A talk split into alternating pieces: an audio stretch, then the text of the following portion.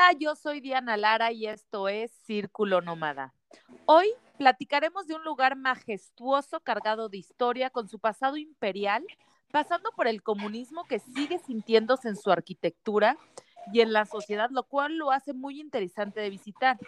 Un punto increíble son sus iglesias ortodoxas, sus grandes palacios, el ballet, la música clásica, su oferta cultural y esta pequeña mezcla que tiene entre la modernidad del europeo y, como bien lo mencioné en un principio, en ciudades donde permanece eh, la historia del comunismo en su arquitectura. Para este gran lugar, invité a un experto del destino, Gonzalo Moreira.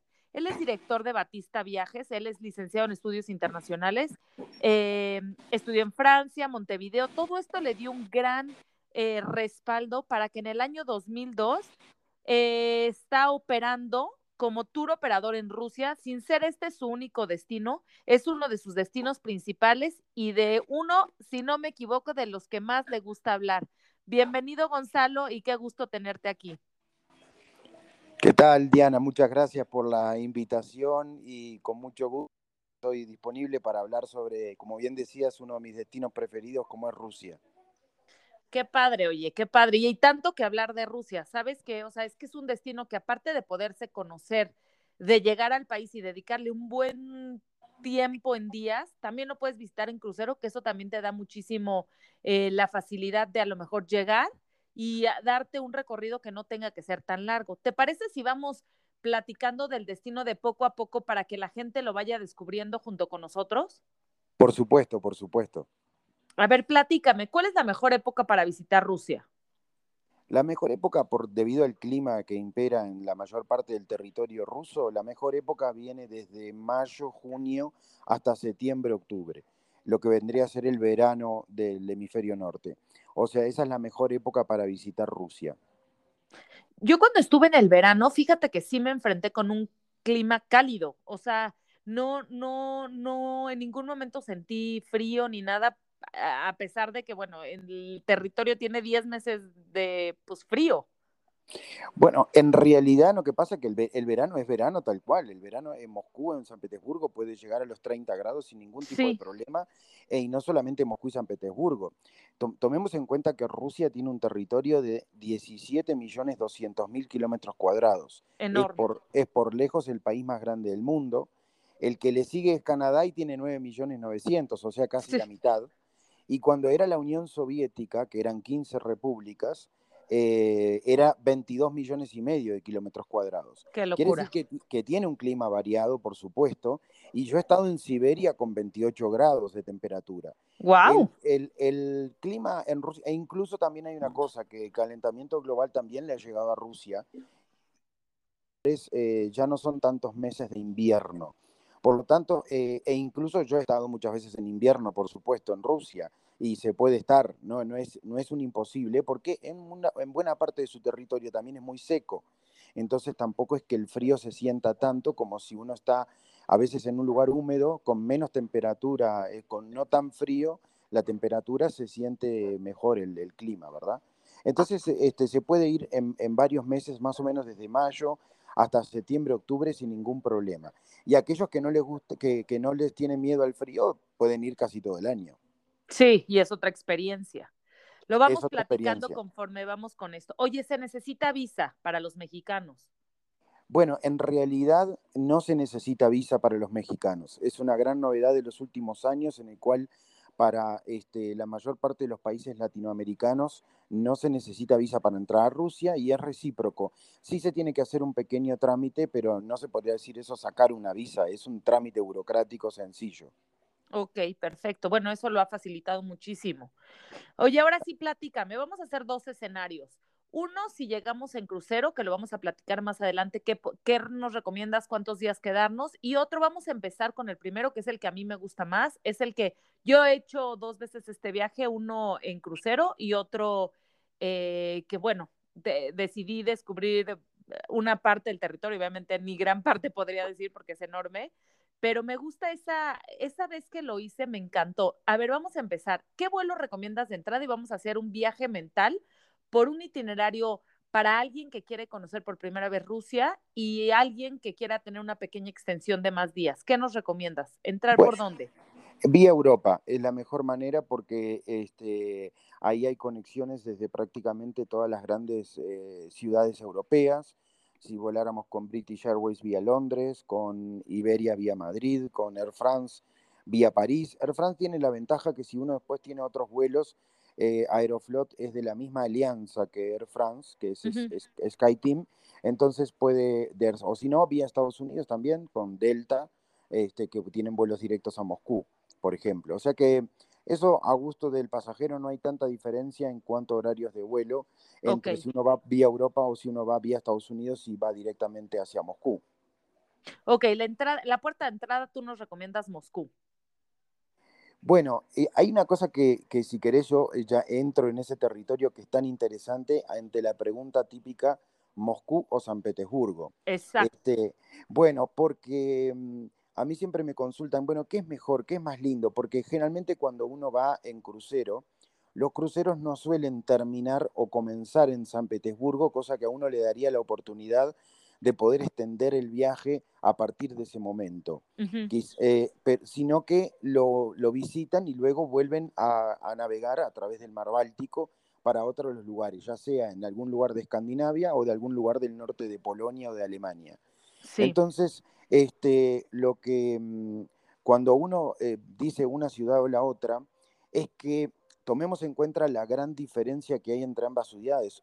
En, términos, en términos europeos, eh, San Petersburgo es una ciudad muy nueva, muy moderna, donde apenas en el 2003 festejaron los 300 años de su fundación, que se creó precisamente cuando eh, fue un hito para la historia de, Rusia porque logró su ansiada salida al mar Báltico. Miren qué increíble, toda Rusia con el gran territorio que tenía no tenía un puerto donde el agua no se congelara una parte del año. Y ahí cuando coincide que le gana a, Carlos XII de Suecia ese territorio, es muy interesante porque logra su salida al mar. Y eso hizo que a través de Pedro el Grande, que fue quien lo hizo, Em, Rusia comenzara un ayornamiento y un acercamiento hacia Europa. De ahí que la ciudad de San Petersburgo la podíamos encontrar muy similar a grandes ciudades de europeas, y Moscú no, porque Moscú representa otra historia de Rusia. En el caso de San Petersburgo, que nace, como decía, en 1703, eh, uno de los edictos de Pedro el Grande fue que las grandes familias aristocráticas, lo que en Rusia se llama los boyardos, comenzaron a construir sus grandes mansiones sobre el río Neva o sobre la Nevsky, lo que hoy en día es la avenida principal de San Petersburgo. Y ahí, em, ¿qué pasa? Rusia fue en el siglo XVIII lo que hoy en día es China para el planeta. O sea, todo el mundo o le quiere comprar o le quiere vender o quiere invertir en China. En este caso, lo mismo pasó en Rusia y esa entrada de dinero tan importante hizo que se contrataran a los mejores arquitectos, a los mejores artistas, y tenés un arquitecto como el italiano Rastrelli que hace el Palacio de Invierno, que luego gracias a Catalina la Grande se va transformando en el Museo del Hermitage, que es uno de los museos más grandes del mundo. Eh, tenés eh, grandes artistas, eh, tenés los canales que son similares, no a Venecia, pero sí a Ámsterdam, por ejemplo. Entonces San Petersburgo es una ciudad que tú llegas, es muy bonita, pero es algo que tú ya has visto en, algún otro lado, con la impronta de lo de Rusia. En el caso de Moscú, yo hago la comparación siempre, si me permitís, Diana, entre cuando, con, el tema de las mujeres. Y me imagino que las mujeres lo harán con el tema de los hombres. Este, tú puedes ver a una mujer muy bonita y puede ser una belleza conocida. Y tú puedes ver una mujer en determinado país, por ejemplo, en determinada región, que es una belleza distinta, pero es una belleza. Moscú lo que tiene que es una belleza es Rusia. Moscú es la combinación de lo que es Rusia. Rusia no es Europa ni es Asia. Rusia es Rusia. Porque además tiene, es un lugar cosmopolita donde se van uniendo. Tomemos en cuenta que previamente habíamos comentado que la Unión Soviética eran 15 repúblicas, pero la Federación Rusa, sus 17.200.000 kilómetros cuadrados, es una federación con repúblicas que algunas de ellas llegan al tamaño de, casi al tamaño de todo México, solamente una república autónoma dentro del territorio eh, ruso, ¿me explico? Son, Entonces hay una diversidad étnica muy grande y eso se ve reflejado en la arquitectura y en lo que nos ofrece, por ejemplo, Moscú. En la misma Plaza Roja tú tenés el estilo de la Catedral de San Basilio, que es un estilo que se podría llamar ortodoxo con una gran impronta de, la, de, la, de los siglos que tuvieron bajo el dominio de los tártaros. Correcto. que es lo que, digamos, son esas cúpulas al estilo cebolla, que tienen esa forma tan, tan linda y además con un colorido diferente. Es más, tú si te pones a ver y, te, y te, te, te, digo esta prueba, la próxima vez que veas alguna imagen de Vladimir Putin, tú fíjate que el cráneo de Putin es un cráneo que no es un cráneo europeo, es un cráneo indoasiático. Eh, eh, parecido al túrquico, parecido a, a, los países tártaro-mogoles. De ahí que em, eso, eso lo que te da a entender es, es esto que te estoy contando, ese sincretismo que se produce entre Europa y Asia en Rusia, que hace que no sean europeos y que no sean asiáticos. Lo que fue ocurriendo, y sobre todo con la formación de la ciudad de San Petersburgo, es el que Rusia comenzó a mirar y que Rusia comenzó a ir eh, hacia, este, hacia Europa. Entonces, eh, esa mirada hizo que se empezaran a entrelazar las distintas casas reales y terminó con que muchos de los últimos zares de Rusia en realidad eran de origen alemán, como la propia Catalina la Grande, que es, es una princesa alemana de una zona que hoy en día pertenece a Polonia y el corredor de Danzig, lo que es este Gantz y es región cerca de Alemania, que en aquel momento pertenecía a la antigua Prusia.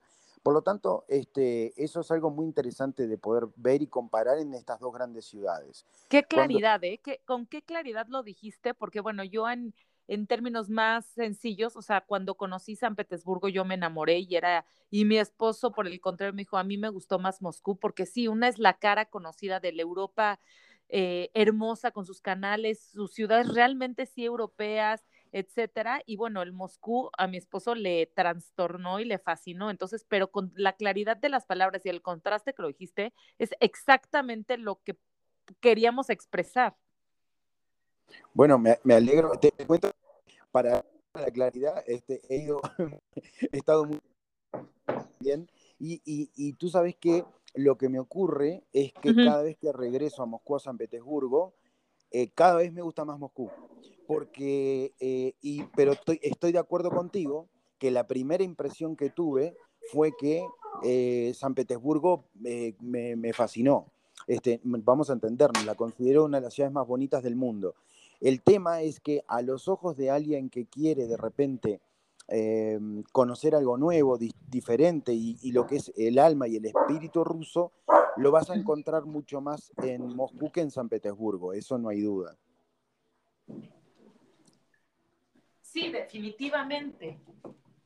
Sí, y, bueno, y, eso, eso es lo que yo digo. Claro, cuando uno va con el crucero, va a tener una mirada, este, una oportunidad mm, no muy amplia para conocer Rusia, pero como siempre, este, generalmente lo que ocurre es lo que te pasó a ti que la gente va en el crucero, conoce San Petersburgo eh, y luego dice, me parece que me gustaría conocer algo más que solamente San Petersburgo, porque incluso Rusia es muchísimo más este, que Moscú y San Petersburgo.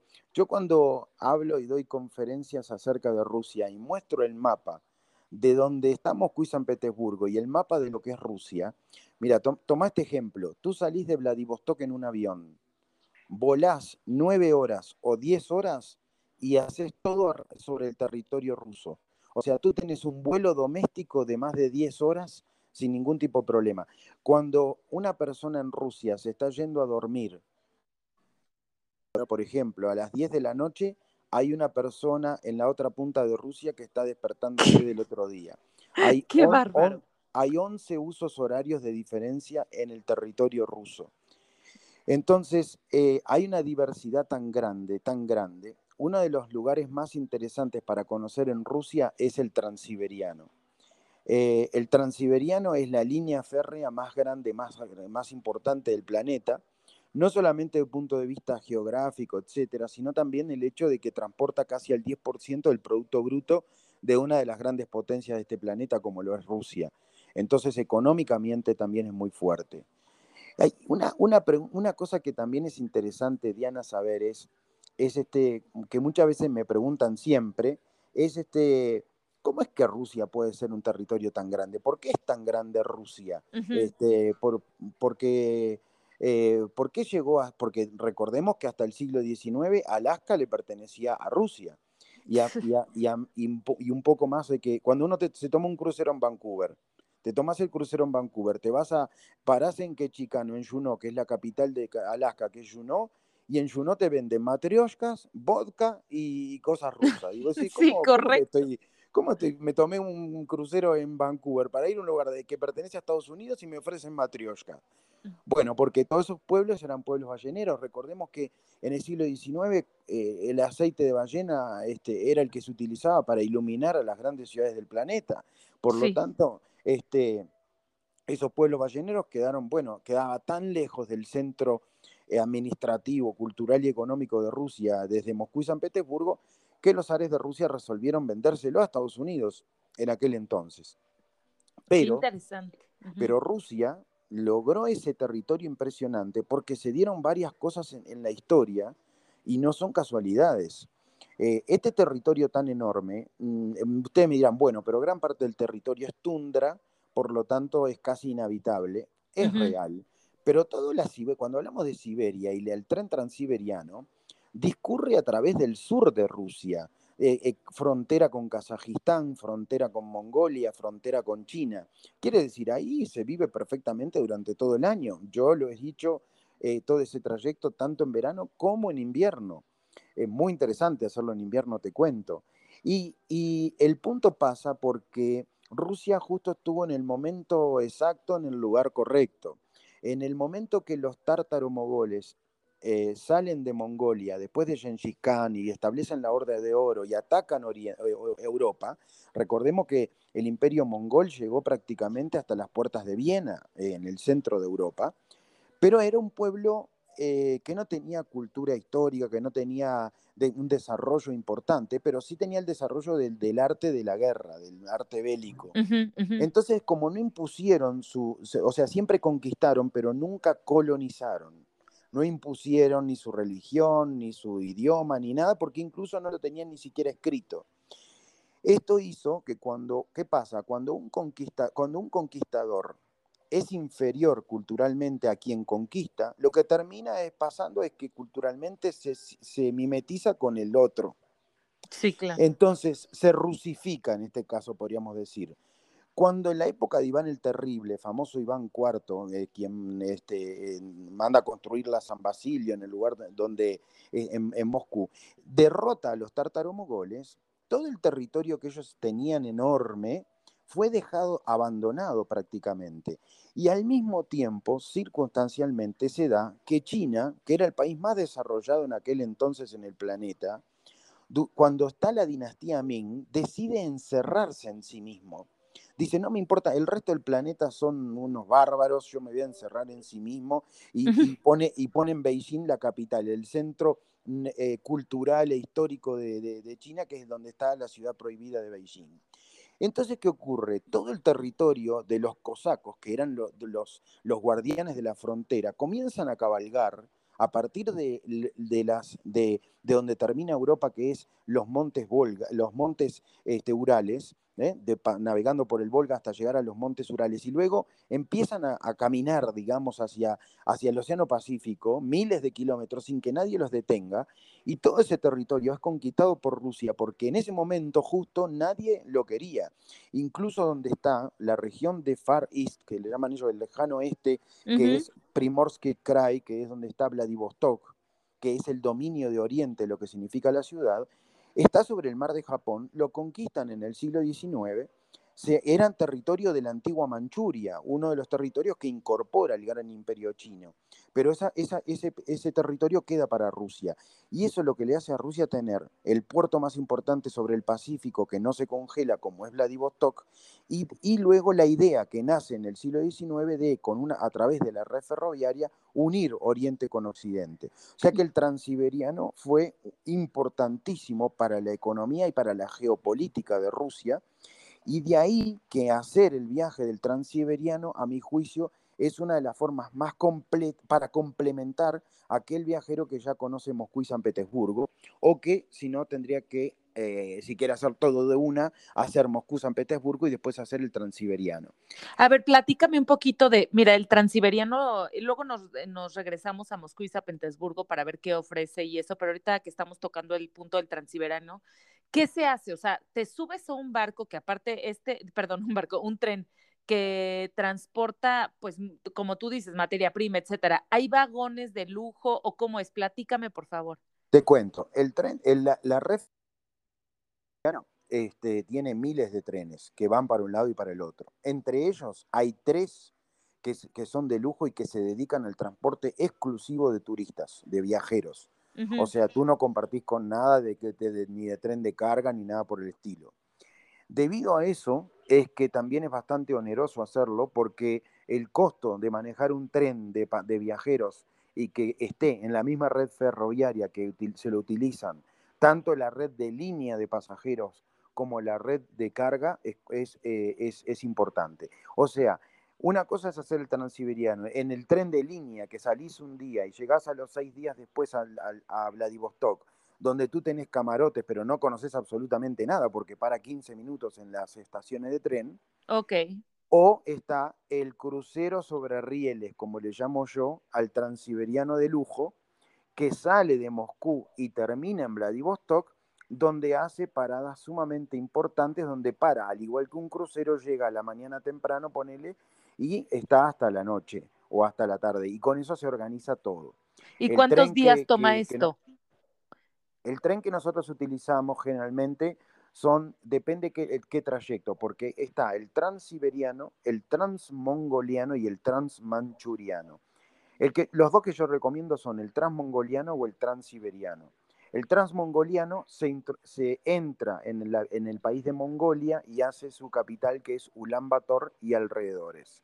En el caso del tren transiberiano, sigue hasta Vladivostok. Entonces, tú tenés el transmongoliano que son nueve días de tren y el otro que son once días de tren.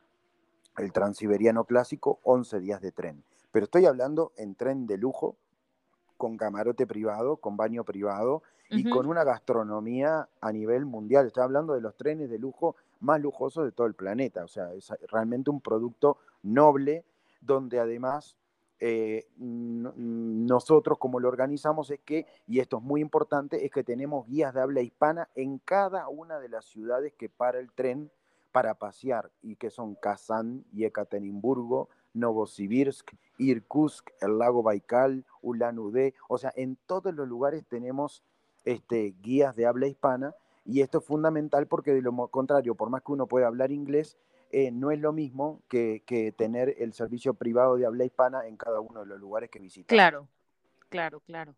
Oye, y a ver, ¿qué esperamos ver en estas paradas?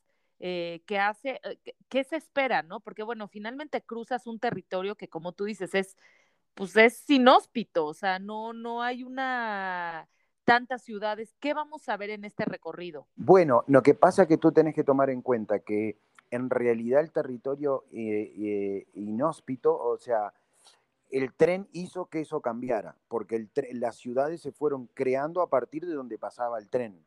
Ah, al igual que le pasó al oeste de, de, los Estados Unidos e incluso muchos lugares del propio México. Por lo tanto, eh, eh, en el caso del transiberiano es igual. No obstante, uno va cambiando el panorama completamente. Una cosa es Europa, vamos viendo los bosques de coníferas, los abedules, los grandes ríos, los pequeños pueblos con sus iglesias también ortodoxas. También en lugares como Kazán, que es la capital del Tatarstán, que son los tártaros, que antiguamente comenté que era la capital de la Horda de Oro cuando los mongoles se instalaron en la Rusia europea, y ahí está sobre el río Volga y es la ciudad de las cúpulas azules. Ahí es donde estudió Lenin cuando era jovencito. Hay una estatua que es el muchacho, es adolescente. Y después este, eh, la ciudad de las cúpulas azules porque hay mezquitas, porque hay, son musulmanes, son musulmanes sunitas moderados. Luego están este, las cúpulas azules de las iglesias ortodoxas, una ciudad muy interesante, que incluso muchos mexicanos lo conocieron durante el Mundial de Rusia del 2018. Sí. Eh, después de ahí... Eh, y, se habla mucho del Kremlin de Kazán, ¿no? Que es impresionante. Claro, porque Kremlin en ruso significa fortaleza. Por lo tanto, todas las ciudades tenían una fortaleza para defenderse de los enemigos. El Kremlin eh, antiguamente era de color blanco, eh, de madera, pero se, se, incendió, en el caso del de Moscú lo incendiaron a propósito en la época de las invasiones napoleónicas en 1812. este, y luego en Kazán también está. Otra, otro punto es la ciudad de Yekaterinburgo, que es la ciudad mártir, donde en 1918 los bolcheviques asesinaron a la familia del zar Nicolás II. ¿Por qué la asesinaron? Bueno, en términos geopolíticos es bastante entendible. Los, en ese momento había una guerra civil entre los rojos y los blancos, lo que eran los bolcheviques y los mencheviques.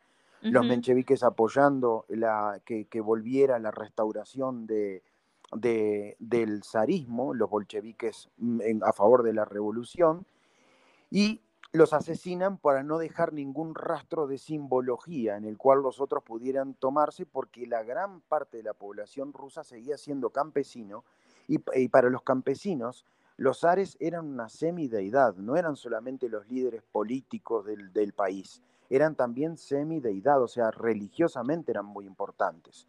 Por eso son asesinados para no dejar ningún vestigio, ningún símbolo donde los otros pudieran tomarlo y ir a, y hacer una contrarrevolución. Wow, qué interesante. Aparte esta ciudad, eh, después de eso, pues se volvió de las ciudades más pobladas, ¿no? Que tiene Rusia. Claro, porque está, en, eh, está asentada en territorio asiático, pero sobre los montes Urales a, dos kilómetros de la frontera, digamos, simbólica entre Europa y Asia. Entonces, eh, el, transiberiano ahí es un lugar donde hay fábricas muy importantes, es donde se construyeron la mayor parte de los trenes que hay en Rusia, había una fábrica automotriz muy importante, fábricas bélicas. ¿Por qué? Porque también durante la, guerra, durante la época de la Guerra Fría en la Unión Soviética, ahí estaban como alejados de todo, entonces le era muy difícil a todo el mundo eh, eh, este, llegar a ese lugar, entonces se instalaron muchas, muchas fábricas este, de, todo tipo en ese lugar. Ahí hizo los entrenamientos Yuri Gagarin para luego ser el primer hombre que fue lanzado a la estratosfera, ¿no? Es, lo hizo en la ciudad de Yekaterinburgo. Qué bárbaro, qué interesante, ¿no? ¿Qué paradas? ¿Y la siguiente parada dónde te lleva? Mira, yo te voy a decir dos paradas que me van a dar este, pie a conversar cosas muy interesantes y que además todas están combinadas, porque Nada lo podemos, eh, eh, digamos, desligar de Moscú y de San Petersburgo a lo que pasa en cada una de las otras ciudades de Rusia. La primera es Novosibirsk, que en ruso significa la Nueva Siberia. Novosibirsk es muy, ¿por qué es muy interesante? Porque es la ciudad que se creó en la época comunista, que sería el ideario comunista ciudad de apartamentos con, con, propiedades muy pequeñas para que la gente viva toda de la misma manera, pero los espacios públicos grandiosos e imponentes. De ahí que esto te va a llamar la atención, la ópera más grande del mundo es la ópera de Novosibirsk. En, esta, en, esta, ópera fue en donde, eh, y en la ópera de Novosibirsk, es donde varios de los grandes artistas del ballet nacional de la Unión Soviética, que luego emigran, escapan, ¿eh? como Baryshnikov y mucho antes Nureyev, este, que a propósito, Nureyev nace arriba del tren transiberiano. La mamá, este, sí, la mamá lo pare antes de llegar a la ciudad de Irkutsk, en el medio de Siberia, sobre el lago Baikal, y luego él era de origen tártaro, este, y luego él lo contrata enseguida por su, por su, porque bueno, realmente tenía una forma, un, este, eh, era un profesional de primerísima, este, era dotado increíblemente y ya lo contrata el Ballet Nacional de San Petersburgo y en uno de sus viajes a París, él ahí se fuga y luego hace ya toda su carrera internacional en Occidente. En el caso de Baryshnikov pasa algo también similar y son dos grandes bailarines, pero ya caído el muro de Berlín y la Unión Soviética, grandes bailarines, como quizás el más uno de los más importantes de Latinoamérica, como el argentino Julio Boca, este, él siempre comenta, yo lo conozco personalmente porque él vive en Uruguay, entonces lo conozco muy bien, y, este, y él eh, comenta, eh, cuando tú vas a Novosibirsk, la gente de Novosibirsk no es solamente, es uno de los, de los, de los, este, de los más complicados escenarios que uno tiene, porque la gente conoce muchísimo de ballet. Entonces, yo, por ejemplo, que no sé nada de ballet, aplaudo cuando los demás aplauden. Para Exacto, me pasa.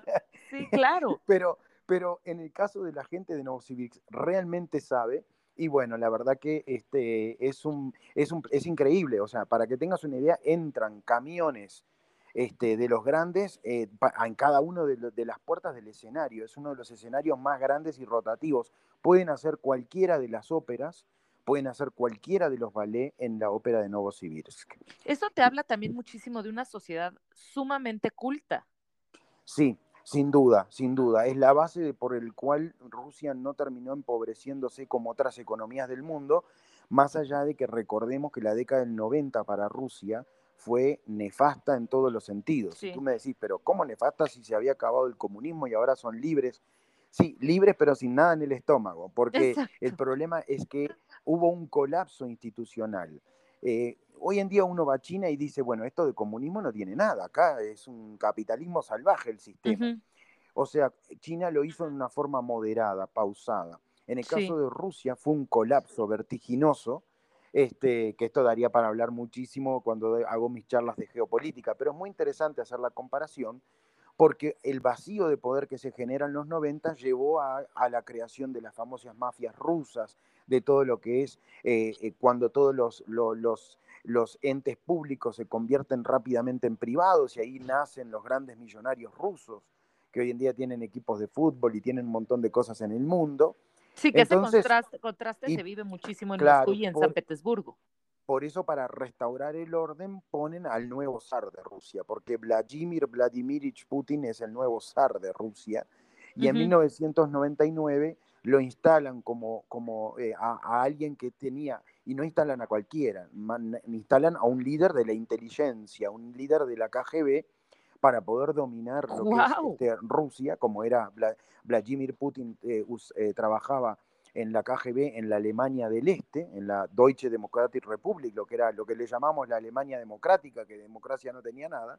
este, bueno, ahí trabajaba Vladimir Putin para la KGB. Él desde es San Petersburgués y sabes que tuve la chance de estar muy cerquita de él en lo que fueron los festejos de los 300 años de la ciudad de San Petersburgo, el 27 de mayo del 2003, viendo el ballet de este, los lagos de Bachisaray, que es un lugar muy importante de la península de Crimea, eh, Bachisaray, este, que fue cuando Rusia conquista Crimea en el siglo XVIII eh, de la mano de la época de Catalina la Grande. Quiere decir que este, increíble el palco. ¿Crimea ahorita qué es? Crimea daría para dar una charla de una hora, imagínate. Crimea este, fue... No, hoy en día, ¿qué es Crimea? O sea, ¿qué, qué zona es Crimea? Crimea hoy en día este, oficialmente pertenece a Rusia, pero no es reconocido por muchos por la mayor ah, parte de los países, porque hasta hace pocos años pertenecía a Ucrania. La realidad es que Crimea perteneció a Rusia, luego, primero perteneció a los tártaros, de sus hermanos, de sus primos hermanos, que eran los turcos, porque todos los países de Asia Central, que incluso integraron la Unión Soviética, son túrquicos. Eh, menos Tayikistán, todo lo que es Kazajistán, Kirguistán, Turkmenistán y em, Kirguistán, todos son túrquicos de origen. Entonces, los tártaros también eran túrquicos de la meseta de Altai y ellos fueron ayudados por, los, por el Imperio Otomano en aquel entonces. Cuando Catalina la Grande vence a los turcos en, el, en Crimea, en ese momento no existía una Ucrania independiente, ni mucho menos, y eh, pertenece, eh, digamos, se instala ahí la población rusa cuando en la época de la Unión Soviética, en, la presidencia de Nikita Khrushchev, que era una persona de origen ucraniano, si bien nació en Rusia, en la frontera con Ucrania, en el entendido que tenía Nikita Khrushchev que la Unión Soviética nunca iba a colapsar, le da a la administración de Kiev la península de Crimea. Estoy hablando de 1955-56. A partir de ahí comienza a tener una autonomía dentro de lo que era la República Socialista de Ucrania. Cuando cae el muro de Berlín, el muro de Berlín y posteriormente la Unión Soviética, que se desmiembra en agosto de 1991, ahí Crimea queda como parte de Ucrania, pero con una autonomía tal que yo he estado en Crimea varias veces que decían, Gonzalo, ¿me, me alcanzás la manteca ucraniana? Me decía la guía. Y yo digo, ¿cómo manteca ucraniana si estamos en Ucrania? No, nosotros no somos de Ucrania, somos de Rusia. Por eso cuando se hace el, plebiscito para votar, arrasan los rusos, que eran la mayoría, que ni siquiera hablan ucraniano ni nada, y quieren volver a ser de Rusia. Bueno, obviamente eso no es aceptado por los países occidentales y se le toma como una anexión este, por parte de Rusia. No, bueno, qué interesante. Es que también visitar estos lugares con esta eh, estos lugares plasmados con esta historia, con todo lo que se vivió, como tú bien dices, a nivel político, como estrategia, como territorio, la importancia que tuvo Rusia, la verdad, como territorio, su tamaño, es que implica esta visita obligada de poder ver y, y vivir estos lugares que han tenido cierto lugar y mucha importancia a nivel histórico y, bueno, político, ¿no? Por supuesto, por supuesto, es que es así, uno lo va viviendo a cada paso y te voy a culminar con una visita de lo que es el transiberiano porque le va a llamar la atención al público. Y es la siguiente. Hay una ciudad que se llama Irkutsk. Y posiblemente para muchos quizás es la primera vez que sienten que existe esa ciudad. Este, Tú sabes que Irkutsk es conocida como la París de Siberia. Entonces, yo te digo, y claro, pero entonces me preguntas si te imaginas, bueno, debe ser una ciudad con grandes monumentos. No, no hay ningún gran monumento. Bueno, entonces debe ser una ciudad con hermosos bulevares, como es París, que tiene esos grandes bulevares. No, no hay bulevares tampoco. Y entonces me decís, bueno, Gonzalo, ¿y por qué le dicen París a esta ciudad? Mirá lo que pasó. Cuando los, la, parte de los boyardos, de lo que es la nobleza rusa, de la aristocracia, ya mucho antes de que ocurriera la revolución bolchevique en 1917, un siglo antes, ya se daban cuenta que no podía seguir Rusia con este tipo de políticas que era un absolutismo al estilo este, como era el francés de Luis XIV, etc. Ya había pasado esa época, este, ya no estábamos más entre los señores feudales ni, ni, los, ni los campesinos prácticamente esclavizados. Y entonces una parte de esa nobleza intenta hacer como una especie de golpe de Estado porque quería ayornar a Rusia y que el zarismo se convirtiera en una monarquía parlamentaria al estilo como era la británica, como es la británica. Entonces, hicieron un golpe de Estado en diciembre de 1825, aprovechando que había fallecido un zar y todavía no había tomado el poder el siguiente. Eso no en puerto, fueron este, capturados y debido a que eran este, nobles, no los asesinaron.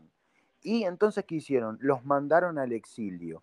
Tú imagínate que los mandan al exilio a un lugar que estaba, que no existía el tren transiberiano todavía, los mandan al exilio a un lugar que estaba a ocho meses de una carreta de ocho, de ocho bueyes. O sea, eh, eh, eh, eso era el tiempo que demoraba. Ahora, tú imagínate que tú estás en San Petersburgo, eh, tú sos la esposa de uno de los eh, nobles que estaba en el Parlamento, lo que era la Duma, que después se fue creando y que estaba en la aristocracia. Entonces tú estabas acostumbrada a ir a cenar a restaurantes, tú estabas acostumbrada que entre tus pares hablaban en francés, tú estabas acostumbrada a vestir de determinada manera, ibas a los teatros, tenías un, circuito social en la, ciudad de San Petersburgo con esta calidad que tú viste en San Petersburgo, de esos canales, esos palacios, esas casas espectaculares. Y de la mañana a la noche tenés que estar en el medio de la Siberia, con casas de madera y sin absolutamente nada de lo que hablamos anteriormente, donde la gente incluso mucha no sabía ni leer ni escribir. Lo que hicieron fue crear un microclima que se le llama las casas de los decembristas, porque fue en diciembre de 1825. Para que tengas una idea, en este lugar hay reliquias que se destruyeron en distintas épocas de la historia de Rusia por cuando no, es que los, eh, los comunistas, no, los soviéticos no, destruyeron tanto en, esa época, los guardaban o no los hacían ver, pero no, están, no destruyeron tanto. Algunas cosas sí lo destruyeron, otras fueron destruidas, por ejemplo, con el sitio de la Alemania nazi en 1941, en la, Segunda Guerra Mundial, por ejemplo, el Palacio de Pushkin, el Palacio Catalina la Grande, quedaron todos bajo el dominio de los alemanes en esa época. Entonces, ¿qué ocurrió? Este, trajeron un montón de reliquias, pianos de cola, pianos piramidales, muebles de, aquel entonces, y el símbolo, ¿sabes cuál es de la Casa de los Decembristas? ¿Cuál? Unos, unos diarios que hacían. Tú imagínate que estamos ahora en abril del 2021. Te llegaba ahora un libro bien gordo, bien grande, que eh, estaba hecho con determinada papel especial para que no se estropeara, donde se traía todas las primeras páginas de Le Figaro, de La République y de otros diarios franceses compilados de todo el año anterior. O sea que tú en abril del 2021 te enterabas que hace un año había, había comenzado la pandemia en el mundo, más o menos. no, qué locura. Es que en este momento es impensable. O sea. Sí, pero ¿sabes qué interesante? Es que la avidez del ser humano por el conocimiento, cuando uno tiene la educación, por eso qué tan importante en todo el mundo es la educación, porque despierta para el ser humano esa, esa curiosidad y ese tema de estar informado, de sentirse que uno pertenece al mundo donde vive y que no está aislado a pesar de que geográficamente estuvieron súper aislados, porque faltaban muchos años todavía para que se hiciera la, red ferroviaria del, del Transiberiano. Qué interesante estar en estos lugares, o sea. Sí, en ese lugar se escucha ópera. Nosotros hacemos un concierto privado en ese lugar y para que tengas una idea, María Calas, que, que, que, tuvo su performance ahí, dijo, es el lugar más alejado y más pequeño que he estado en mi vida cantando, pero al mismo tiempo fue uno de los lugares más difíciles para mí porque el público era de un gran nivel cultural. Qué Entonces, fue, eh, sí, sí, la verdad que es un lugar. Ahí hay, hay un libro precioso que recomiendo de la, la, condesa María Volkonsky. Es el libro que cuenta todas las andanzas de cuando tuvieron que salir de San Petersburgo, llegar a este pueblo de medio de la nada y, y crear esta, este episodio tan increíble.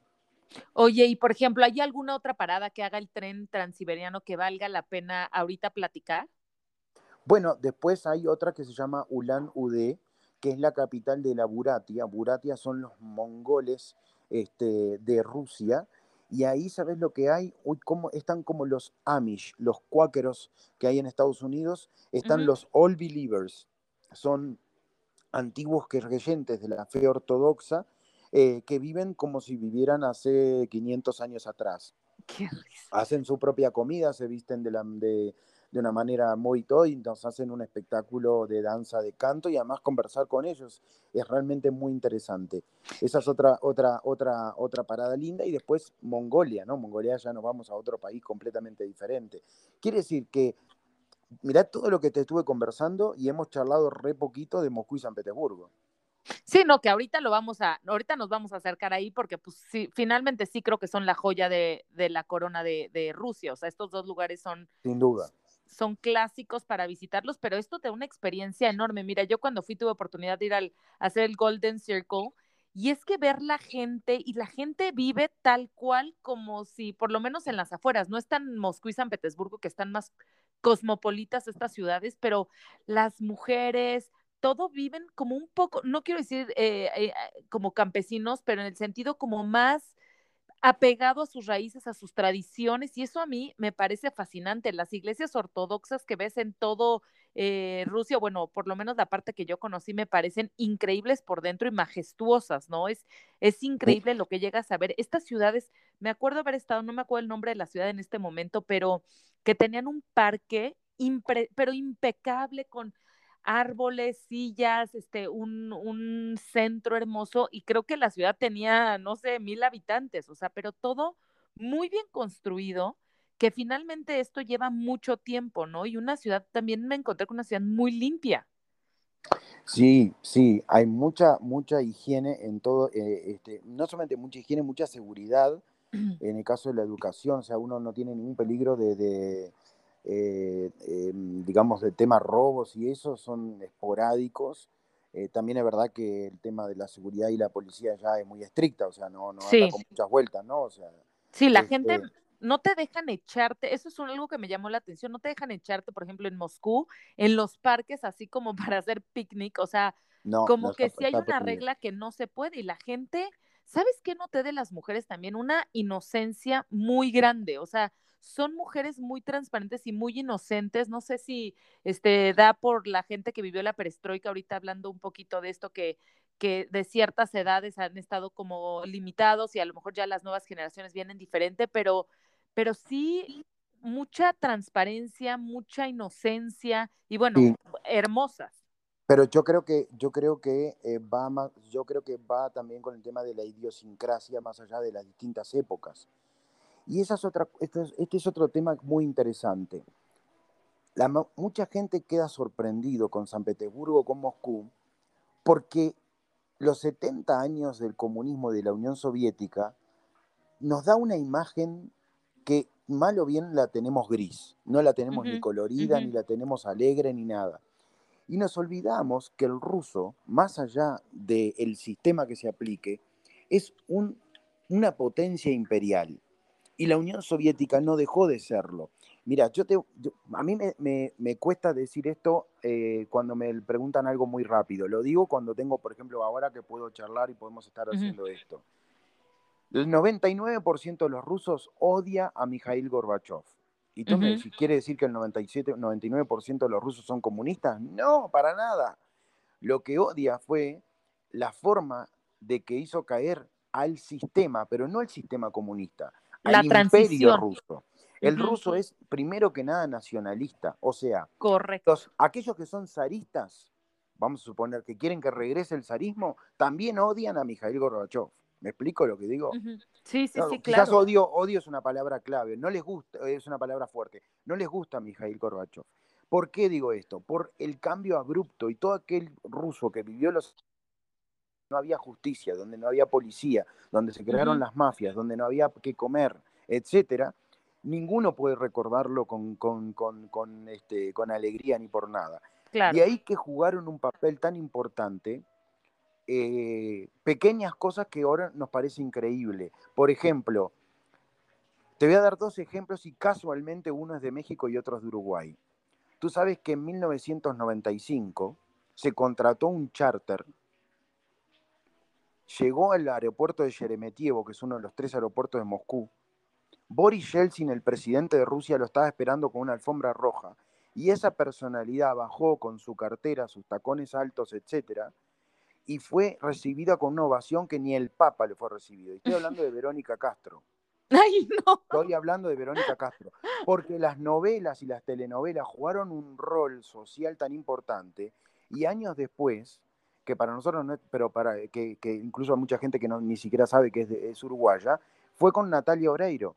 Y Natalia Oreiro, este, este, también, es el único lugar del mundo donde yo digo que soy de Uruguay y no me dicen Suárez o Cavani, me dicen Natalia Oreiro. Este, el tema del fútbol, viste cómo es.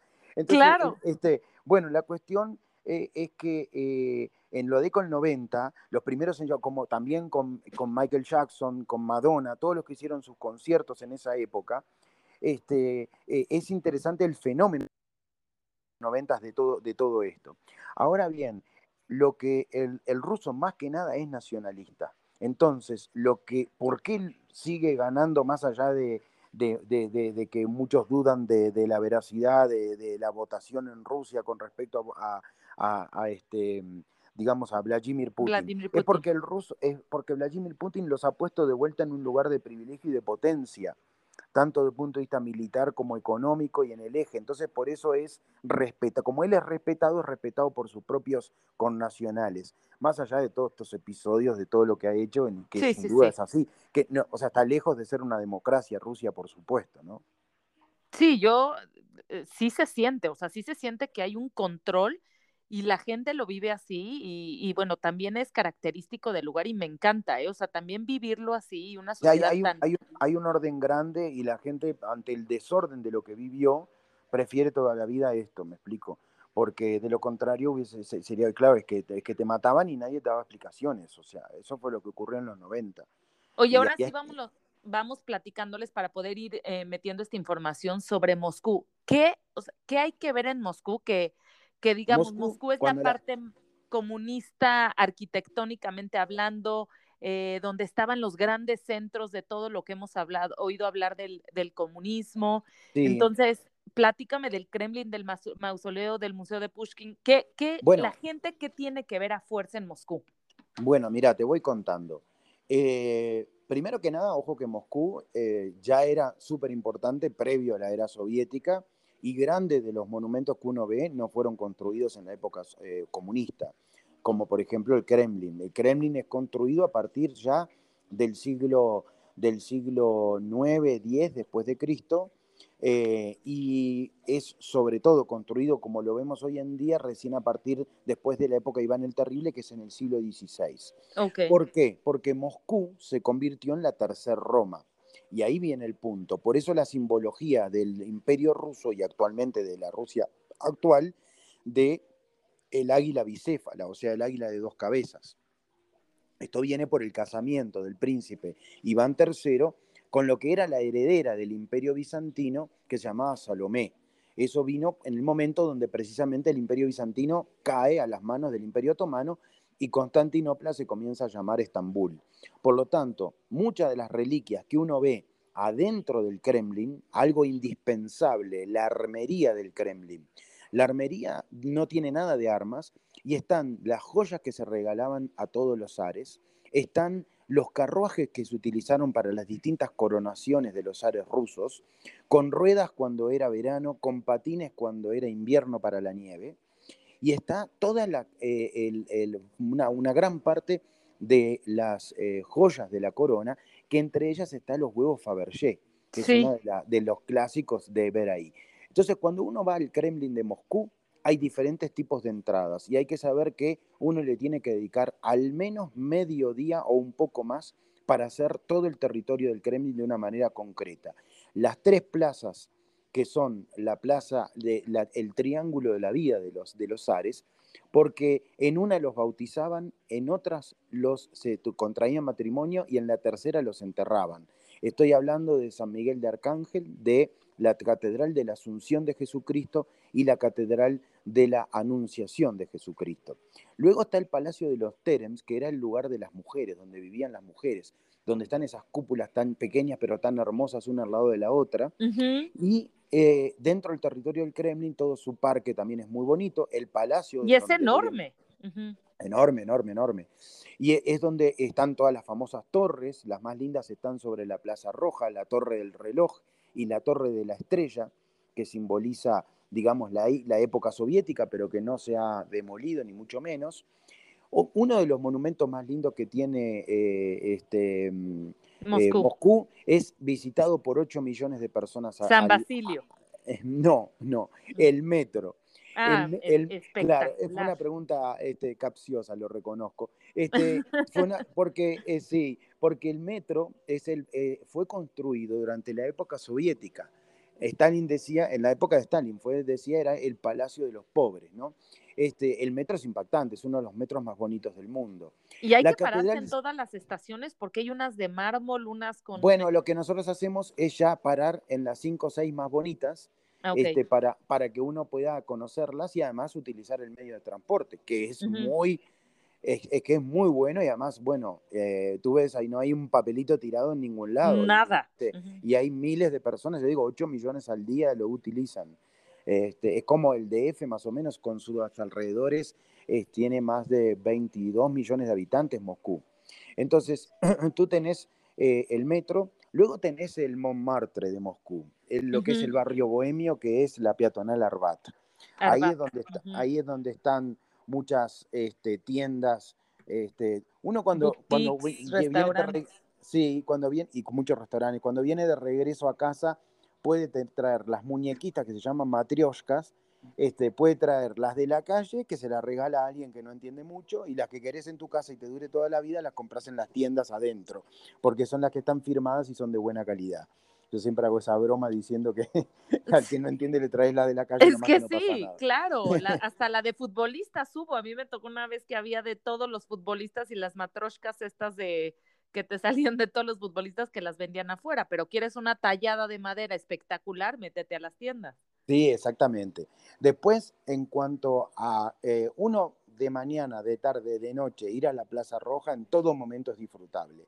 Ahí se encuentra de un lado el Museo de Historia Nacional, que es un edificio rojo en forma piramidal que es precioso, enfrente la Catedral de San Basilio, y por otro lado, las tiendas GUM, que hoy en día es un centro comercial de primer nivel, que también vale la pena visitarlo, tanto sea para comprar o no, pero que es muy bonito. Todo lo que es alrededor, lo que se llama la Plaza del Pueblo, etcétera, al Kremlin, es disfrutable caminarlo, hacerlo sin ningún tipo de problema. Después vos tenés este, varios museos que son muy interesantes. Si bien, sin duda, el Museo de Rusia es el Ermitaño de San Petersburgo, tomemos en cuenta que, por ejemplo, para lo que es el arte este, ruso, el museo más importante es la Galería Tretiakov. La Galería Tretiakov refleja no solamente a los principales iconoclastas, como el número uno se llama Andrei Rublov, pero hay otros también, hay pinturas, hay iconos y es una, incluso la fachada del lugar es precioso. Otro museo que también llama mucho la atención y recomiendo es el Museo Panorama Borodino, que refleja de una manera muy particular lo que fue la batalla napoleónica en 1812. Tú tenés, vas subiendo por una escalera hasta llegar a una pintura circular de 150 metros de diámetro por 15 metros de altura. Si alguna persona quizás me está escuchando y capaz que lo vio en Innsbruck, eh, que es una, también una batalla napoleónica de los tiroleses en contra del ejército eh, napoleónico, y en este caso también está, y también hay otra en, en Sebastopol, en la península de Crimea. Es un museo que es realmente muy importante y está al lado donde está el, el, el, arco de la victoria que hizo construir Napoleón en 1812, por más que después a Victoria no le sirvió para nada. Y, este, y la devastación y el frío hicieron estragos con su ejército durante la invasión a Rusia. Entonces, después de eso también está el Museo de la Gran Guerra. A veces olvidamos el papel fundamental que la Unión Soviética jugó para la caída de Alemania y de los nazis en la Segunda Guerra Mundial. Recordemos que Berlín cae en manos de los soviéticos. Recordemos que los campos de concentración son descubiertos y liberados por los soviéticos también. Debido a eso, después con el Pacto Varsovia, todos los países del este de Europa quedaron bajo la égida de Moscú, en lo que precisamente se llamó el Pacto de Varsovia, como fue Polonia, Hungría, Checoslovaquia, que se llamaba en aquel entonces, este, Rumania, Bulgaria, etc. Bueno, este, otro, después hay lugares que me encanta ir a comer o ir a cenar. Este, en Moscú, em, eh, en el caso, por ejemplo, uno no puede dejar de ir a un café que fue construido en su momento y que tiene uno de los mejores strogonov de los platos típicos rusos, que es el café Pushkin, precisamente, con una decoración hermosísima que realmente la, la sugiero mucho visitar. Ya si uno quiere gastronomía más moderna, en una... Hay de todo. muy, hay de todo, pero hay uno que me encanta a mí que se llama The White Rabbit, el conejo blanco. Ay, sí, creo que yo fui ahí, no me acuerdo, sí, creo que sí. Ah, ese es muy lindo, muy lindo. Después, este, bueno, hay muchos, ¿no? Hay cientos y cientos de lugares, uno, claro, porque es que Moscú, mínimo, ¿eh? Mínimo para estar en Moscú, eh, yo recomiendo cinco noches. ¿Y dónde alojarse? Bueno, eso es fundamental, porque es una ciudad que, salvo con el tema del metro, no goza de un gran medio, de grandes medios de transporte. Este, los taxis y todo no son tan comunes. Este, entonces, eh, mm, yo sugiero alojarse en los alrededores de la Plaza Roja y si no, cerca de lo que es la avenida principal de Moscú, que en la época soviética se llamaba Gorky y ahora la conocemos como Tiaverskaya. Tiaverskaya, que es la avenida principal. Ahí está el, el Ritz-Carlton, el Marriott Aurora, el Marriott Normal, y hay un montón de hoteles muy buenos y todos, entonces me he alojado y lo sugiero por su gran ubicación, incluso peatonales donde, Sí, correcto, perdón, antes de interrumpirte, porque ahorita me vino a la mente los grandes también, a, mí algo que me encantó eh, son los palacios. Los palacios uno los, los encuentra, digamos, a las afueras de San Petersburgo, que son, ¿por qué? Porque eh, eh, Rusia traslada la capital en 1703 de Moscú a San Petersburgo. Por eso Pedro el Grande no es muy bien visto en Moscú, porque trasladó la capital a San Petersburgo. Eh, en, esos palacios fueron construidos en épocas, de esta época gloriosa que hablo, que va del Palacio de Catalina, que cuando hablo Catalina no es Catalina la Grande, Catalina la Grande luego el usufructo, pero que el palacio es construido durante la época de la que fuera la esposa del Pedro el Grande, que era la Catalina I. Luego es utilizado por Catalina la Grande y también por el gran poeta de la patria, porque en Rusia se puede hablar, están los que son comunistas, los que son anticomunistas, los que son a favor de este y los que son en contra del otro, pero hay algo que el 100% de los rusos es, no, no, en eso no tienen dudas, el poeta de la patria que es Alexander Pushkin. Y como ahí vivió parte de su tiempo, también es uno de los palacios más bonitos, el de Catalina la Grande, que además tiene la, la gran joya de la corona que se reinaugura en el 2003, es el regalo, entre comillas, de Putin a, este, a San Petersburgo, que es la, la, la, formación nuevamente de la gran sala del ámbar. En, el siglo XIX, en el siglo XIX fue regalada por el Kaiser de Alemania, eh, Guillermo, la, sala del ámbar a el Palacio de Catalina la Grande. En un siglo después prácticamente, las fuerzas nazis, las, la SS, roban todo lo que era la sala del ámbar de ese lugar y desaparece. Y bueno, 60, 70 años después se, reinstala, hay que decir con, un gran, con gran ayuda de, Alemania, Helmut Kohl en aquel entonces, este, se reinstala la sala del ámbar, que es una maravilla de poder observarla. Sí, no, bueno, ahorita que decías de los palacios que están a las afueras de San Petersburgo, pero yo ahorita que estábamos platicando de Moscú, hablaba sobre el Palacio de los Terems, que está en Moscú, que también eh, con, el los colores... De está dentro, del, está dentro del Kremlin, de la fortaleza, es lo que contaba antes, que era la de la parte de las mujeres. Pero, te voy, a contar otra cosa. Hay un momento que, está, que es muy lindo, que llevar al, al, viajero, a mí no me gusta decir el turista, el viajero, porque el viajero es aquel que, que además está curioso por la cultura, que trata de vivir el lugar y no pasar y sacar una foto y se fue. Correcto. Entonces, viajero eh, los hago sentarse en unos bancos donde hay muchos patitos, donde hay cisnes, donde hay un lago precioso, y atrás está el monasterio de Novodevichi. El monasterio de Novodevichi es una de las visitas de Moscú que no debe faltar. Resulta que hace muchos años atrás, este, eh, las cercanías de Moscú nace un muchacho que tenía una, que, en pocos años se da cuenta que tenía una, una facilidad para la música, para, eh, que, era impresionante, y enseguida una persona vinculada lo, hace, eh, le da la posibilidad de, que estudiara en, un conservatorio de San Petersburgo. Él va al conservatorio de San Petersburgo y se le hace la vida bastante complicada porque él es homosexual y entonces él es maltratado por sus compañeros y por algunos de sus profesores. Entonces él cada tanto, los fines de semana, se venía, ya en aquel entonces en tren hacia el monasterio Novodevichi, y ahí él escribía, él se inspiraba, etcétera, y veía todo eso. Unos años después este, logra emigrar, emigra hacia Suiza y en el Lac Le Mans, el lago de Ginebra, recordando el monasterio Novo de Vichy, Tchaikovsky realiza el famoso lago de los cisnes. Sí, es, es, una, un lugar hermosísimo que tiene este monasterio, donde muchas de las eh, zarinas fueron a vivir cuando el zar este, les hacía ir porque decía que habían recibido la llamada de Dios y ellos se casaban con una 30 años más joven, ¿no? O sea... No, bueno, no, bueno, o sea, afortunados. Sí, había recibido la llamada de Dios y, una 30 años más joven, no. Oye, otra cosa impactante que a mí me, bueno, más que impactante, que me gustó mucho como por lo que representa es el edificio de la KGB en Moscú. Eh, Lubyanka. La Lubyanka, eh, como decía, la mejor agencia de viajes de Rusia. Uno entraba a la Lubyanka y ganaba un pasaje gratis solo de ida para Siberia. Exacto. que también, o sea, bueno, es padre esos momentos. A mí yo me sentí como entre tantas películas y tantas cosas por que supuesto, viviendo. Por supuesto.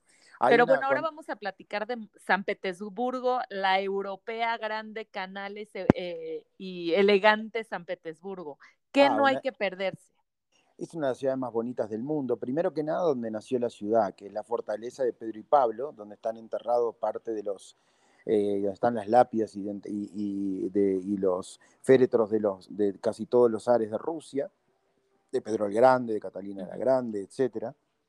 Incluso todas las plaquetas que se encontraron de los cuerpos que fueron asesinados en el 1918 del último zar de Rusia, Nicolás II y toda su familia. Luego de ahí, eh, sin duda, lo que es la Plaza del Almirantazgo, el Palacio de Invierno que hoy mencionaba anteriormente con el Museo del Hermitage. ¿Qué decir del Museo del Hermitage? ¿Qué decir del Teatro del Hermitage, del pequeño Hermitage, del Pórtico de los Atlantes? Uno puede pasarse un día entero entre todo eso sin, ningún tipo de problema. Una de las formas más bonitas de conocer San Petersburgo es tomar una lancha como el estilo que uno hace en Ámsterdam o en otros lugares este, y navegar por los canales de, San Petersburgo entre los palacios, etcétera, ¿no? La Nevsky, hay que, hay que alojarse cerca de la Nevsky, cerca de lo que es la Plaza del Almirantazgo, este, las columnas rastrales, recordemos los puentes de San Petersburgo que se levantan a las 12 de la noche y antiguamente uno no podía pasar para el otro lado, eh, sobre el río Neva, estamos hablando, un puerto muy importante que fue el motivo por el cual se instaló ahí la, la ciudad dos teatros que son los más importantes de visitar. sin duda hago una mención especial para el Teatro Bolshoi de Moscú, que no comenté. Se nos pasó, sí. Se nos pasó ni más ni menos, este, pero está todo muy cerca de los lugares donde decía que hay que alojarse y frente a la Plaza Roja prácticamente. Y después eh, el Teatro Marinsky y el Teatro Alexandrinsky, que son los más importantes de San Petersburgo. Yo diría concierto o ópera en Moscú, ballet en San Petersburgo, porque realmente la cuna del ballet es San Petersburgo. Después, este, eh, lugares, eh, bueno, los dos palacios a las afueras de Moscú, a las afueras de San Petersburgo que contaba, que era el Palacio de Catalina la Grande y el Palacio de Petrodvorets o Peterhof, que era el Palacio de Pedro el Grande, donde hay más que nada los jardines, son increíbles con la fuente de Sansón. Y el tamaño. Y el tamaño es impactante. Uno eh, no, tiene nada que envidiarle ni a Versalles ni a nada de, los grandes palacios europeos. Y esos son el Palacio de Verano y de Invierno, ¿correcto? Correctamente, exactamente. Eh, había el Palacio de Invierno, era el que está, está adentro de la ciudad, donde está el Museo del Hermitage, y el Palacio de Verano es, es, es cualquiera de los dos, tanto el de Catalina la Grande, depende en qué época se utilizaba uno u otro. También la iglesia de la sangre derramada, perdón, que... sí, es una iglesia que, se hizo para, imitando, digamos, a la Catedral de San Basilio, y lo que tiene esa iglesia de fantástico son los azulejos. Sí. Son los azulejos. Pero en la época soviética, ¿sabes para qué se usaba? ¿Para Almacenamiento de papas, de patatas. Uh, o sea, no se usaba, nada más era una no, Obviamente según Marx y todo el comunismo, la, iglesia, la religión es el opio de los pueblos, por lo tanto no se usaban las iglesias. no, eh, bueno, yo quiero esa bodeguita para guardar mis cosas, qué bárbaro, ¿no? Bueno, pero por suerte, dentro de todo, podemos decir que yo te estuve diciendo que las joyas de la corona, que esto y lo otro, al menos no se destruyeron. O sea, los rusos no destruyeron la época soviética. ¿Por qué? Es donde decía, el ruso primero que nada es nacionalista. Y mucho de esa simbología tenía que ver con la grandeza de Rusia en un pasado. Por lo tanto, eh, de ese, por ese motivo yo no, no, este, no, no es que en la Unión Soviética destruyeron todo lo que tenía que ver con los ares de Rusia. Para nada, para nada. Oye, otra cosa aquí es que la hotelería también es bestial en San Petersburgo. También. O sea, hay grandes hoteles. Aquí sí se ven los coches, estos eh, eh, cochezazos, joyas, mujeres muy elegantes. Bueno, la, Universidad de Moscú eh, a veces se le sacó un, este, una foto al parking de la Universidad de Moscú y era Lamborghini, Ferrari, este, no sé, Maserati, Mercedes tal y cual, no cualquiera, así, era todo así. Tanto Moscú como San Petersburgo es impresionante el nivel eh, de lo, tú en Moscú puedes encontrar lo que quieras de lo que quieras. O sea, sí, también restaurantazos, hay de todo. Por supuesto, por supuesto. Tienen también un, restaurante con estrella Michelin. Sí, sí, sí, sí, sí. No, uno puede este, pasársela muy bien en cualquiera de las dos grandes ciudades.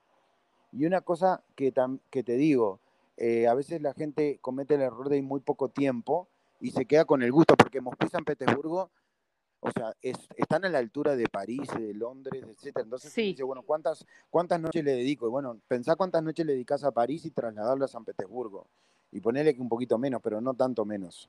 Este, entonces, si uno quiere, si uno dice, bueno, pero voy a ir una vez, y por lo menos tiene que estar como cinco o seis noches en cada una de las ciudades para conocerlas bien.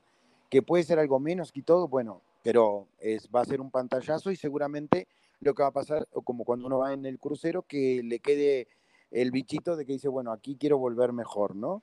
Sí, no, bueno, yo tengo unas ganas locas de volver a Moscú, a San Petersburgo, y bueno, yo no he hecho el transiberiano, y la verdad es que ahorita con esta descripción que nos haces cada momento se me antojaba más uno que otro, porque estos lugares, la historia, la política, ir en este tren, y, bueno, es una experiencia increíble que yo sí recomiendo hacerlo así, o sea, porque si hacerlo por tierra es bastante complejo, es mejor hacerlo en un tren que te va pasando en estas estaciones. No, es por tierra, además incluso es imposible por la cantidad de horas y todo, se tendría que hacer volando y también, imagínate, en cada, de volar de cada una de las ciudades a las otras, incluso entre algunas no hay vuelos. entonces este, tiene que, que le esperan en el aeropuerto, que esto es lo otro, la comodidad de, de que tú no, no deshaces maletas durante 11, 12 días, es espectacular. Nosotros le agregamos en el Transiberiano noches extras tanto a la ida como a la vuelta, o sea, tanto a la ida en Moscú como eh, si es en Vladivostok, y se transforma en un, en un, este, en un viaje absolutamente espectacular. Pues sí, es un viaje que merecemos, porque aparte viendo las películas, o sea, Rusia siempre está presente hablando de historia, hablando de política, hablando de cualquier tema, Rusia siempre toma un papel preponderante y pues a la hora de viajarlo, no solo quedarnos con la idea de Moscú o, o San Petersburgo, de verdad dedíquenle más días antes o después de su crucero, lo súper recomiendo y cuando ya tengan un poco más de días, sí aventarse un viaje solo a Rusia y experimentar el transiberiano que, que estoy seguro que más de uno que nos quedamos con ganas, de ¿eh, Gonzalo? Por supuesto, por supuesto. ¿Cuál sería tu resumen para invitar a la gente a Rusia? O sea, ¿por qué, por qué viajar a Rusia? Bueno, porque es una, es una de las civilizaciones madre de nuestro planeta. Y con eso hay mucho que decir. O sea, hay muchos países satélites que viven gracias, eh, que, que, se desarrollaron gracias a la cultura de este, de este monstruo. Entonces, ¿por qué ir a Rusia? Porque hay una diversidad impresionante, porque la geografía es magnífica, porque tenemos estas dos grandes ciudades que aquellos que son por el gusto del, buen vivir tienen, eh, tienen en Rusia la posibilidad de, tener toda esa calidad de servicio y porque esa mezcla de historia, naturaleza, geografía lo hace en un lugar único en el mundo. Porque si hay uno que, y calculo que mucha de la gente que nos está escuchando es gente viajera, y posiblemente los viajeros eh, siempre buscan lugares que los puedan sorprender y cada vez es más difícil esa capacidad de sorpresa. Créanme que en Rusia, tanto en estas dos grandes ciudades como las pequeñas o medianas del transiberiano, nos sorprenden a cada momento. Sí, definitivamente. Yo disfruté enormemente, regresé dos veces porque me encantó. Rusia es un lugar increíble, majestuoso, aparte donde el arte, la política y la ubicación ya geográfica toma un lugar primordial para visitar. Aparte también visitarlo en otra temporada donde el frío es extremo, también me parece mágico, bañado de blanco y con todo el colorido de sus de sus construcciones, tanto de sus iglesias como de su Kremlin y todo, me parece increíble y una belleza que, que nos dejará un, un sellito para siempre. Sin duda, sin duda que es así. Y no hemos tenido tiempo de platicar viaje que es en invierno, que es el con el tren de lujo yendo al norte a ver las auroras boreales entre Rusia y Noruega. Eso es absolutamente alucinante también. No, bueno, ya, o sea, un pretexto más para poder ir y poderlo verlo en otra época del, del año que es de frío para ver las auroras boreales, que aparte dicen que Noruega es donde mejor se ven. Entonces, aprovechando esto, bueno, qué mejor pretexto para irlo a ver y luego terminar una, una vueltita por San Petersburgo o por Moscú.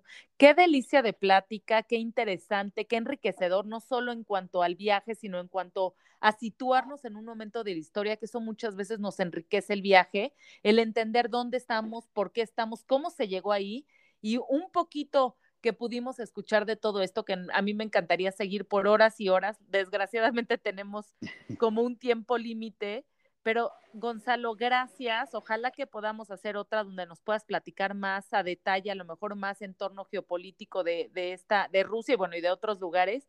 Qué delicia, qué gusto platicar contigo, qué enriquecedor. Te agradezco muchísimo estar aquí. Y bueno, no sé si tú quieras decir algo. No, simplemente muchas gracias por tus palabras y para mí es un placer de hablar de algo que me apasiona y de que me gusta y de esa manera uno trata de transmitirlo. Así que este, quedo a tus órdenes para cualquier otra plática y espero que les sirva a todos aquellos que, que nos escuchan. Muchas gracias y acuérdense que yo soy una nómada en el mundo y juntos viajaremos por el mundo. Bienvenidos al Círculo y síganos en nuestras redes de Círculo Nómada, donde durante una semana subiré fotos del destino que platicaremos en el siguiente podcast. Cada miércoles saldrá un capítulo nuevo y por favor compartan con sus amigos para que más y más gente conozca el mundo junto con nosotros. Y recuerden que los viajes empiezan soñándolos. A viajar. Mil gracias, Gonzalo. Un placer. Cariño para todos. Chao, chao.